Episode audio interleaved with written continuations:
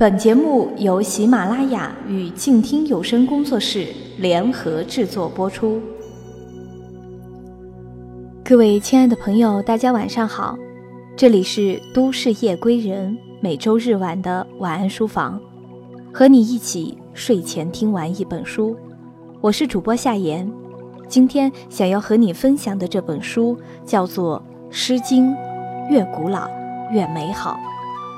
他在书的后面写道：“唤醒现代人沉睡的诗性与情感。”这是屈黎敏对话《诗经》的一本书。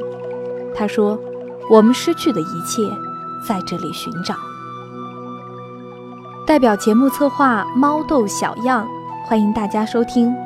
如果可以，请诗意的栖居。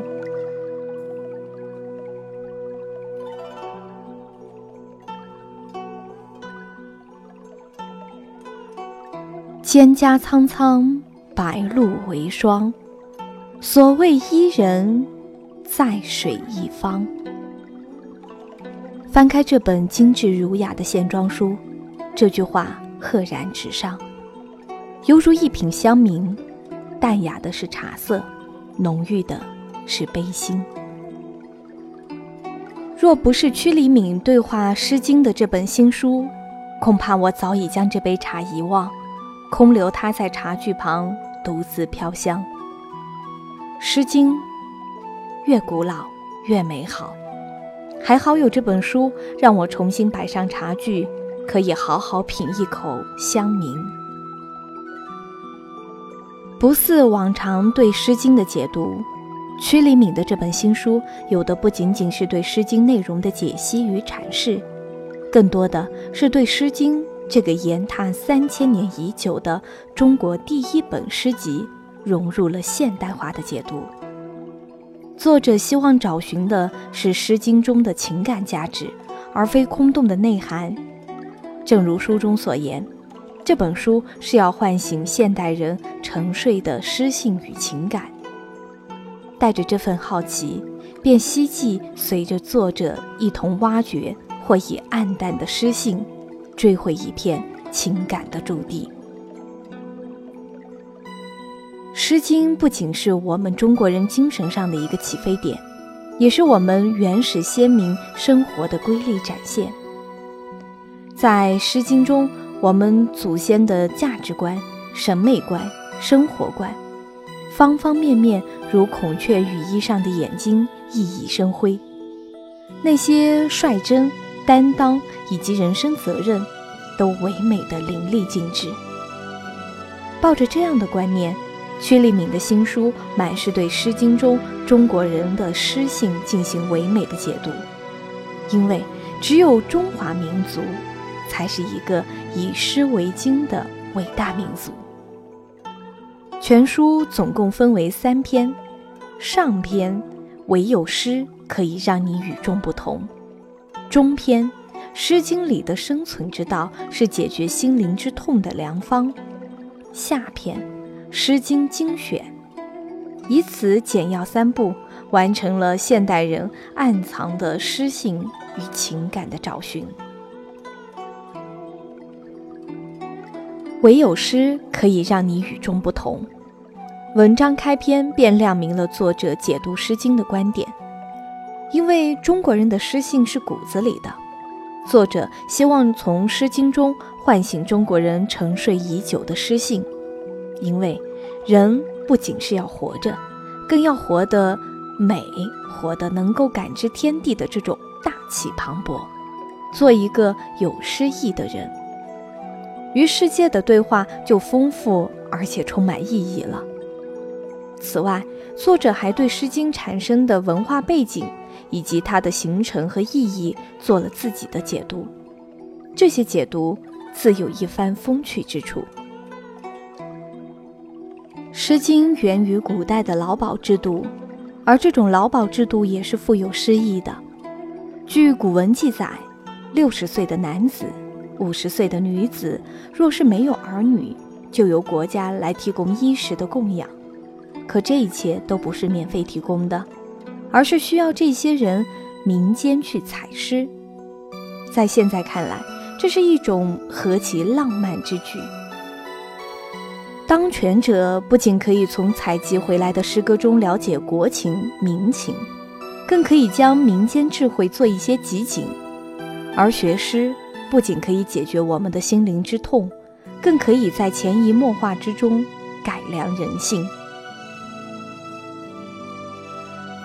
诗经》里的生存之道是解决心灵之痛的良方。这一篇章。更多的是对《诗经》之蕴含深意的阐释。关雎是讲厚德，卫风起傲是评论男人的一生。王封大车，正风有女同车，是在说各式女子。晨风东门之阳，晨风月初，正风紫荆，是诉相思之情。周南桃夭，未封竹竿，则是论爱情与婚姻；大雅生明，小雅思甘，则是谈夫妻之道；唐风葛生，小雅古风，是涉及到了圣女与弃妇；周南寒光，秦风蒹葭，小雅鹤鸣，王风树篱，则是分别蕴含了远目、归隐。孤独三个主题，小雅鹿鸣是回归现实生活，浅谈日常生活之道。但从题目上便可以知，屈黎敏的一番解读，不仅是将《诗经》进行分类，更是涉及到了众多的现代化的元素，将古今结合，充分有一种现代的质感。今夕有你，欢喜无比，唐风绸缪。便是说了古代婚姻的一些礼节与趣事，比如聘礼之举，不似现代人对聘礼的两种态度：或羞于启齿，或势利要求。古代则规定好了男女婚嫁必有聘礼，则有女子因为夫家不给聘礼而坚决不嫁，此时还被载入了《列女传》。古代女性先知先觉，将自保。放在了婚前，而现代女性则后知后觉，将自保放在了后面。两相对比，这可谓是古代人的一种智慧吧。古今女子的两相对比，是否让你觉得此书妙趣横生呢？《诗经精选》则是屈黎敏悉心摘取了《诗经》一书中的一些名篇，做了自己的译注与阐释。从各章节中都有截取，周南的汉广、关雎，赵南的小兴，魏风的伯希，曹风的蜉蝣，小雅的采薇，古风等等。虽不是前面篇章的趣味浓郁，但也更注重了知识性、内容性颇丰。细看作者经历：北京师范大学文学硕士，北京中医药大学医学硕士。如此跨越，不禁让人感慨。赫然想起开篇之语，作者言及生命有三个层面，即身、心与灵。现代医学涉及的是肉身层面，中医讲到了精气神，涉及的是神灵和五脏神明的问题。《诗经》却可以涉及生命的最高层面，就是灵。或许正因为有着如此不同的经历，作者才能游刃有余于医学与文学之间，有着对人生性灵的不同体会。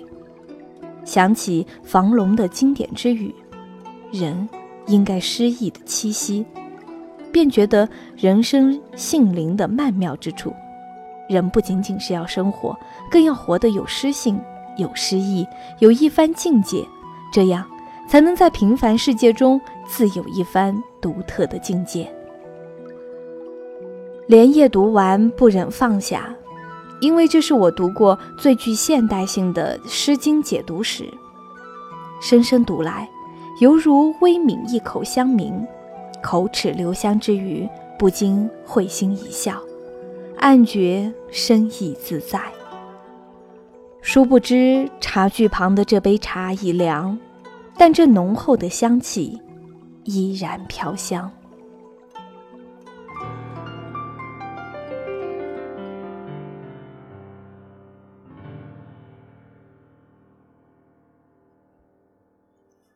自序：中国有《诗经》，中国就另有一片天空，干净、温润，仿佛从未脏过，连痛苦都干干净净，没有呐喊，没有血拼，一切战力，只在血脉中隐秘流淌。然后，人坐在生命的河床边，看夕照下的河滩。一切都大，而且宽广。在黑暗的另一面，永远有一个明天。美，只是感官的愉悦或忧伤，非要寻出点意义，便是矫情。生活如果只是时间的岩踏，也无太大意义。只有在时间之上付出感觉，比如。爱、敬畏、肯定的生活，才有了短暂的意义。时间也开始意味深长，有的只是在人群中多看了一眼，未来的每一分钟都有了意义；而有的看了终生，也无半点清新，便令人颓唐。所以，时间生活不重要。真正重要的是情感价值生活。当情感价值凌驾于时间时，便是超越。《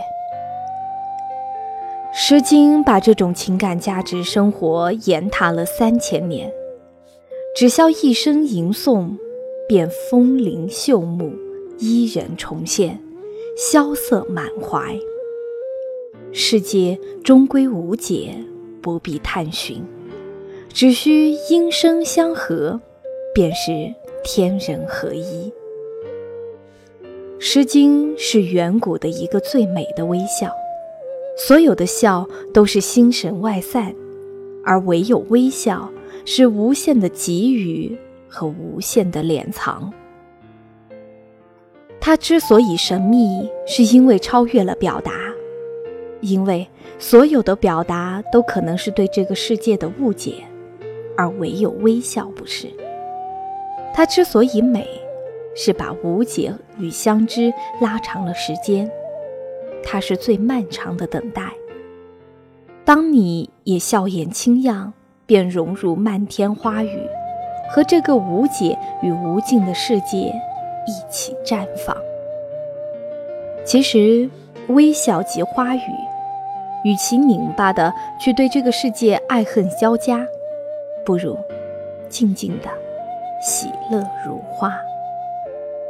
二零一五年九月二十八日，写于元太堂。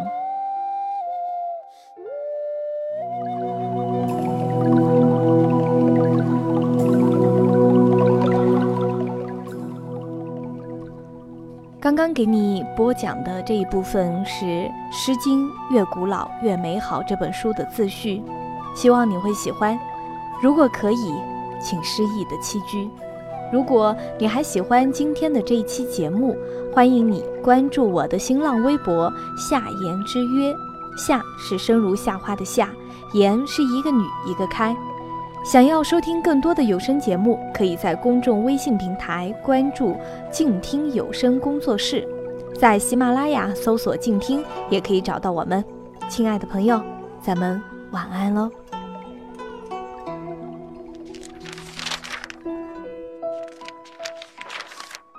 你读一本书大概要多久？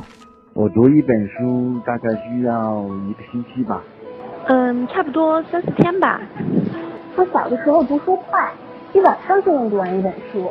哎，我呀，真的是还真挺久没有看书了。平时工作真的太忙，应酬太多，晚上回家也没有什么时间去看书。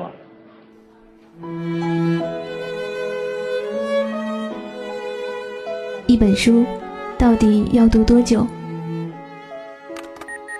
午夜睡前的床边，拥挤的地铁街头，